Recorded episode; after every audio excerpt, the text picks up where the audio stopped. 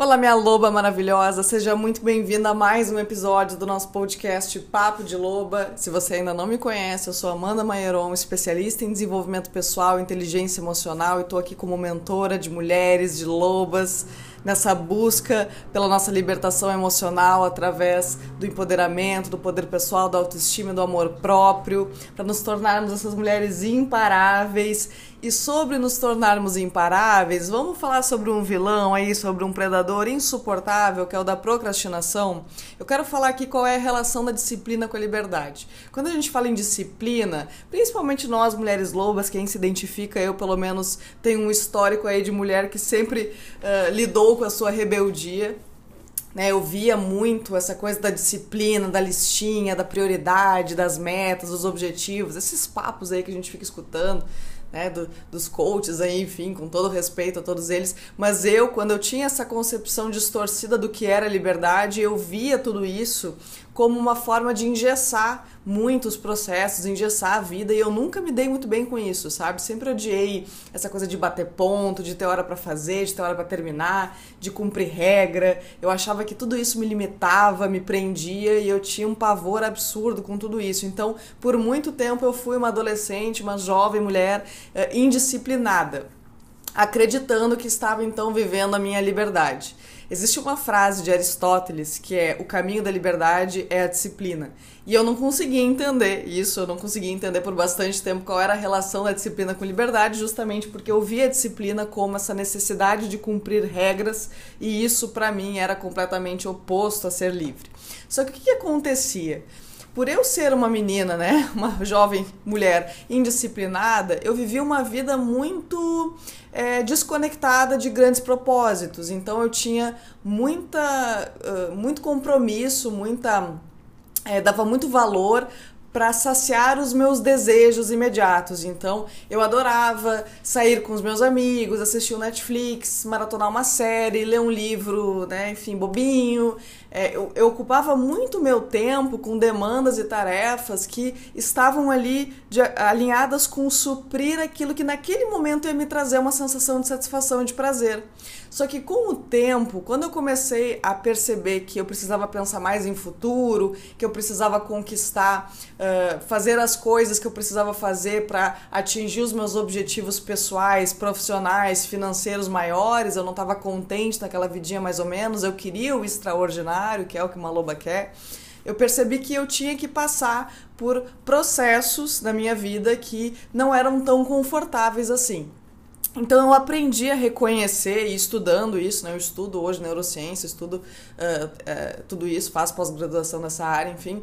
É, comecei a perceber o quanto a nossa mente é realmente muito burra em alguns momentos, porque ela busca, né? A gente busca ficar na nossa zona de conforto, que vem justamente dessa satisfação dos nossos prazeres imediatos. E quando eu tenho um objetivo a médio, a longo prazo, por exemplo, vou dar um exemplo aqui, tá? Eu tenho um objetivo de escrever um livro. E o que, que acontece? Para eu escrever esse livro, eu tenho que passar por uma série de etapas do processo que não são confortáveis, que não são prazerosas. Por exemplo, é, só um exemplo, tá? Eu não gosto muito de estudar uma determinada área que eu preciso estudar para poder escrever sobre esse tema que eu quero escrever. Ou não gosto de sentar na frente do computador, tenho impaciência de sentar e escrever na frente do computador. Só que para escrever um livro eu preciso fazer isso, né? Exemplo. Então, a gente procrastina muitas vezes essas etapas desconfortáveis que fazem parte de todo o processo e a gente acaba então deixando de dar o primeiro passo porque a gente está olhando só para o desconforto deste exato instante e não com o comprometimento do resultado. Eu não estou olhando o porquê. Então, a primeira coisa para a gente vencer a procrastinação é a gente ter muito claro o porquê onde eu quero chegar e por que, que eu quero chegar. Porque é isso que vai me trazer a motivação que eu preciso para superar esse obstáculo, né, essas barreiras que, que eu vou me colocar quando eu tiver que passar por essas etapas do processo que não são legais, que não são gostosinhas. E essa coisa de querer fazer só o que é gostosinho, só o que é legal, só o que eu gosto de fazer, vem da minha criança emocional, vem de um estado muito imaturo. Quando eu olho assim para minha vida, por esse processo da menina para mulher, eu vejo que o principal, que a principal ficha que caiu para mim foi entender que eu precisava assumir responsabilidades que eu não gostava de fazer Sair dessa espera de achar que alguém ia fazer por mim, que alguém ia resolver por mim aquilo que eu não gostava de fazer. Como se a vida fosse esse mundo cor-de-rosa em que eu ia fazer só o que eu tenho vontade de fazer. Eu quero só fazer o que é gostosinho, só fazer o que é delicinha. Eu posso viver assim? Posso, mas aí eu vou viver uma vida regada a Netflix, filme e bunda no sofá e as coisas não vão cair do céu e pode ser que eu só me dê conta disso quando a vida já passou, minha vida já acabou e eu não realizei absolutamente nada na minha vida. E minha loba maravilhosa, presta atenção aqui no que eu vou te dizer. Ter uh, ideais, objetivos futuros não significa viver uma vida aprisionada achando que a felicidade, que o sucesso está relacionada somente com esse futuro. Cuidado, isso é outra armadilha que a gente se coloca. A gente não pode deixar de curtir o processo, a gente não pode deixar de ver beleza no processo. Só que ver beleza é justamente acordar desse sono de achar que legal e felicidade e bem-estar é só fazer o que a gente gosta. Quando eu tenho comprometimento com o resultado, até as tarefas que não são tão legais assim acabam ficando mais prazerosas. Por quê? Porque eu sei o que eu tô fazendo. Eu sei que o que eu tô fazendo é um degrau para me levar até lá.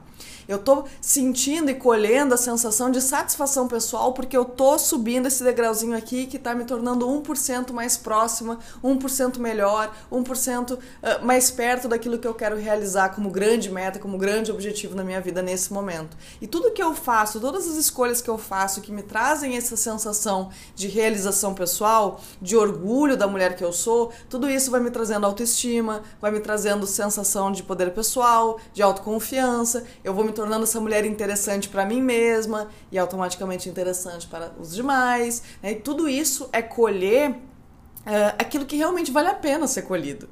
Porque eu posso viver uma vida de Netflix e, e séries e filmes e só fazer o que vai me trazer sensação de ai, que gostosinho tá aqui. Mas, cara, se eu passo um final de semana inteiro, uma semana inteira assistindo filme Netflix, eu vou me sentir completamente inútil. Eu vou sentir que eu não tô conquistando nada na minha vida, o tempo tá passando, eu vou ver os meus sonhos cada vez mais longe de mim. E tudo isso, minha loba, vai me trazer baixa autoestima, vai me trazer frustração, vai me trazer ansiedade. Então, ter uma vida de disciplina é ter uma vida comprometida com o lugar que eu quero chegar. E é isso que vai me trazer a força que eu preciso preciso para poder superar essas etapas que não são tão legais assim e que fazem parte do processo. Às vezes a gente olha o resultado do outro e pensa, ai, o outro, como é que ele conseguiu? Ai, porque o outro nasceu com sorte. Não, não é sorte maravilhosa. Ele conseguiu se comprometer com o lugar que ele, que ele queria chegar a tal ponto que ele superou as barreiras do processo dele. Ele não desistiu. Ele sentou a bunda na frente do computador e fez coisas que ele não gostava de fazer, mas que ele sabia que precisava fazer para chegar lá. Então a disciplina é liberdade, porque quando eu sou uma pessoa disciplinada e sei as etapas que eu preciso cumprir para chegar lá e tô comprometida com esse lugar, eu vou conseguir superar essa minha necessidade imatura de só suprir as minhas satisfações e desejos imediatos. Certo? Por quê? Porque aí eu vou é, conseguir não procrastinar as tarefas, as demandas que né, me causam um pouco de medo, desconforto, mas porque eu estou comprometida com o lugar que eu quero chegar. Então, uma vida de disciplina é uma vida de liberdade, desse lugar de ser refém dos nossos desejos imediatos. Em resumo, é isso. E agora parece que faz muito mais sentido, né? Disciplina ser liberdade. Porque se eu não sou disciplinada, eu sou uma refém dos meus desejos imediatos. E os meus desejos imediatos não vão me trazer bons frutos futuros. Não vão me trazer frutos reais, é, frutos que realmente vão me trazer senso de satisfação, de é, conquistas, de sucesso, porque tudo isso está alinhado com grandes objetivos de vida certo? Maravilhosa. E grandes objetivos de vida vai pedir que a gente passe por etapas e processos não tão gostosinhos assim. E a gente precisa assumir a responsabilidade desses processos não tão gostosinhos assim. Acordar desse sonho de conto de fadas que um dia vai chegar alguém e vai resolver e fazer tudo isso para nós e vai chegar prontinho na nossa mesa. Quando vem a, a promessa muito grande do prontinho na nossa mesa, a gente pode desconfiar, né? Alguma coisa tem. Porque a gente tem que viver o processo. E a gente tem que aprender a ver o processo de uma forma mais leve. Ver o processo da evolução como algo leve. Porque para eu aprender e me tornar uma mulher madura, forte, eu tenho que errar para aprender. E isso é muito legal, isso vai construindo a nossa história, a nossa bagagem de sabedoria. Então, não deixar de ter objetivos futuros nunca, mas também não deixar de viver o presente. E de entender que se eu perceber que o que eu estou vivendo hoje me aproxima do lugar que eu quero chegar, então isso aqui não, não é tão desconfortável assim. Talvez até seja um pouquinho no início, né? Aquela coisa assim de, ah, quero uh, ter mais qualidade de vida, quero ter mais disposição, mais saúde, me sentir melhor no meu corpo, enfim, eu sei que eu preciso fazer um exercício físico para isso. E aí eu fico esperando o quê? A motivação. Isso é outra coisa muito importante que eu quero falar aqui. Ai, Amanda, como é que eu faço para me sentir mais motivada para fazer? Maravilhosa. Outra ficha gigante que caiu para mim de inteligência emocional, que os estudos de inteligência emocional me possibilitaram, é descobrir que a motivação também é consequência, assim como a autoconfiança. Se você não ouviu o meu episódio sobre como desenvolver a autoconfiança, recomendo que você escute, porque eu falo muito sobre isso, sobre a autoconfiança ser resultado e, e não o que nos faz começar, né? Eu preciso começar para desenvolver autoconfiança. Eu preciso ver o resultado para desenvolver autoconfiança. E a motivação é a mesma coisa. Pode ser que um dia eu acorde motivada para ir numa academia? Pode, acontece mas essa motivação não vai estar ali todos os dias. Se você acha que você vai estar todos os dias motivada para escrever o livro, para ir para academia, ou seja lá o que você está aí querendo mudar na sua vida, acorda, minha loba. Pode ser que por uns dias até fique assim, mas não vai ser assim sempre. Só que se eu acordo um dia completamente desmotivada para ir treinar, mas eu sei como eu me sinto pós o treino, eu sei aonde eu quero chegar e eu sei que para chegar lá eu preciso ir na academia, então eu levanto, nem que seja na força do ódio, e quando eu estiver lá, eu já vou me sentir mais motivada, porque eu vou ter orgulho de mim. Nossa, que legal, eu consegui levantar da cama e eu tô aqui. Eu vou terminar o treino e eu vou sentir aquela sensação de satisfação, de orgulho de mim, de nossa, eu consegui, eu fiz, e é isso que vai me motivando. Então a motivação é um processo. Eu preciso vencer a desmotivação e fazer mesmo assim, e isso vem, a força para isso vem de saber aonde eu quero chegar e por quê, e aí a motivação vai vir. Então, muitas vezes eu vou ter que sentar na frente de um computador ou ir para academia sem o ânimo e entender que o ânimo vai vir como uma consequência do primeiro passo. Então, Amanda, como é que eu venço a procrastinação? Dê o primeiro passo, certo? Isso é a, a dica de ouro que eu posso passar para vocês aqui. O dia mágico, ele não chega, a gente tem que parar de esperar o dia mágico. Ah, eu vou esperar segunda-feira, o mês que vem, a virada do ano, o dia portal. Para com isso. Todo dia, todo segundo é uma oportunidade da gente estar mais próxima dos nossos sonhos. Basta que a gente passe a fazer as escolhas que vão nos aproximar. E cuidado com essa coisa de não tenho tempo.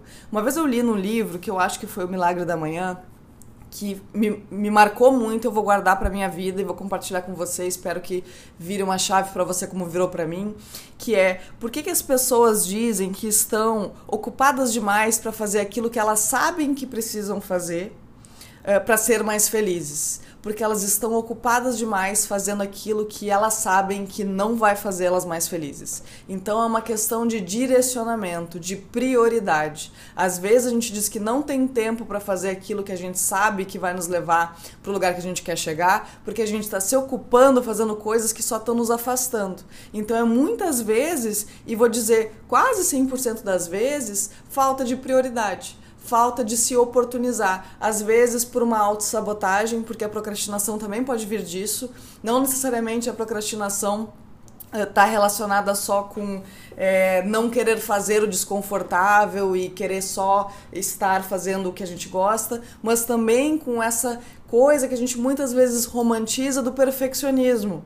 Ai, não tá bom o suficiente ainda. Não, tem que estar tá melhor. Não, eu não tô pronta. Não, porque é isso. Só que isso não de um lugar de reconhecer que a gente pode, estar, pode estudar mais, pode se aprimorar mais, mas de um lugar de uma sensação constante, principalmente se é algo que nos acompanha sempre, essa sensação de que nunca é o suficiente, porque isso é um predador. Isso vem de uma ferida emocional crenças de insuficiência, de incapacidade, que fazem com que a gente acredite que a gente nunca está pronto, que a gente nunca está bom o bastante. E isso é baixa autoestima, isso é baixa autoconfiança. Então, esse perfeccionismo às vezes é uma autossabotagem. Às vezes a procrastina, às vezes não, né? O perfeccionismo é uma autossabotagem, porque perfeito nunca vai ser. Uma forma da gente se libertar disso é antes feito do que perfeito. Parece um, uma coisa muito clichêzinha, mas antes feito do que perfeito. Porque todas as vezes que eu comecei alguma coisa, que eu botei algo, né, um produto, um post, um vídeo, eu nunca tive a sensação de, nossa, tá perfeito lá no início eu sempre pensava assim, cara, é o que deu para fazer, então eu vou. E eu fui aprendendo, errando, acertando, uh, aprendendo mais coisas, enfim, mas eu precisei caminhar. O caminho, ele se fez caminhando. As pessoas que chegaram lá caminharam, houve um processo, ninguém nasce pronto, ninguém nasce sabendo maravilhosa. E hoje em dia, no tempo que a gente vive, a gente tem acesso a tudo.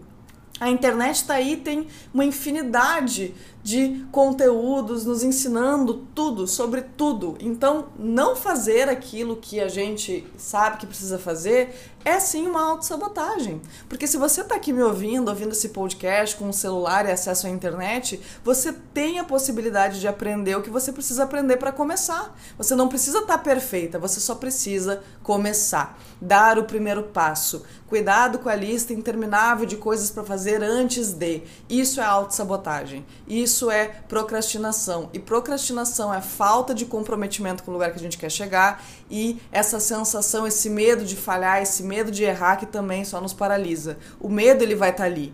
A loba não é a mulher que não sente medo. A loba é a mulher que vence o medo, que vai apesar do medo, que entende que o caminho é um processo, que o resultado é um processo e que tem paciência com o próprio processo que não se compara, porque é uma tremenda de uma eh, burrice da nossa parte comparar o nosso processo com o resultado do outro, achando que o outro nasceu pronto. Ninguém nasce pronto.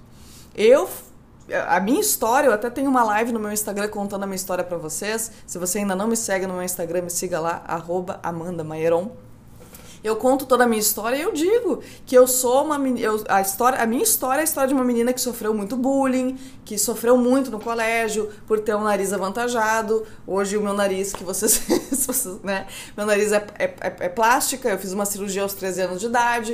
Eu acho que até já contei isso em alguns episódios nem me lembro eu conto muito essa história. Então eu sofri muito na minha infância passei por processo de rejeição de abandono tinha muita baixa autoestima. O meu maior desafio era confiar em mim no meu potencial potencial, sempre tive muito potencial, mas não reconhecia, não conseguia ver o que as outras pessoas viam em mim. Então foi um processo, eu fui. Uh, praticando ferramentas e estudos e autoconhecimento e desenvolvimento pessoal para estar tá aqui onde eu tô. E é por isso que eu ensino vocês, porque houve um caminho que eu percorri para chegar aqui. E se eu conseguir chegar aqui é porque você também consegue. Então essa ideia de que o outro conseguiu, mas você não é tão bom quanto o outro pra, quanto o outro para isso, desperta desse sono, minha loba, porque isso aí é uma grande ilusão certo? Então, voltando aqui para o tema do episódio, disciplina é liberdade, porque se eu sou uma pessoa disciplinada, eu sou uma pessoa que deixo de ser refém da satisfação dos meus desejos imediatos, que fazem com que eu me afaste desse senso do amadurecimento de que eu preciso assumir etapas e responsabilidades não tão prazerosas assim para poder chegar onde eu quero chegar, certo? Então, espero que esse episódio tenha te ajudado, minha maravilhosa. Se te ajudou, não deixe de compartilhar com as outras pessoas. Esse podcast antigamente tinha um episódio por semana, antigamente, né? Até agora, um episódio por semana, mas eu vou começar a lançar dois episódios por semana, justamente porque tá dando certo. Vocês estão compartilhando, estão me dando feedbacks maravilhosos, então gratidão por isso, continuem fazendo isso, porque aí eu fico motivada a fazer cada vez mais. Tá bem, minha loba maravilhosa? Vejo você no nosso próximo episódio.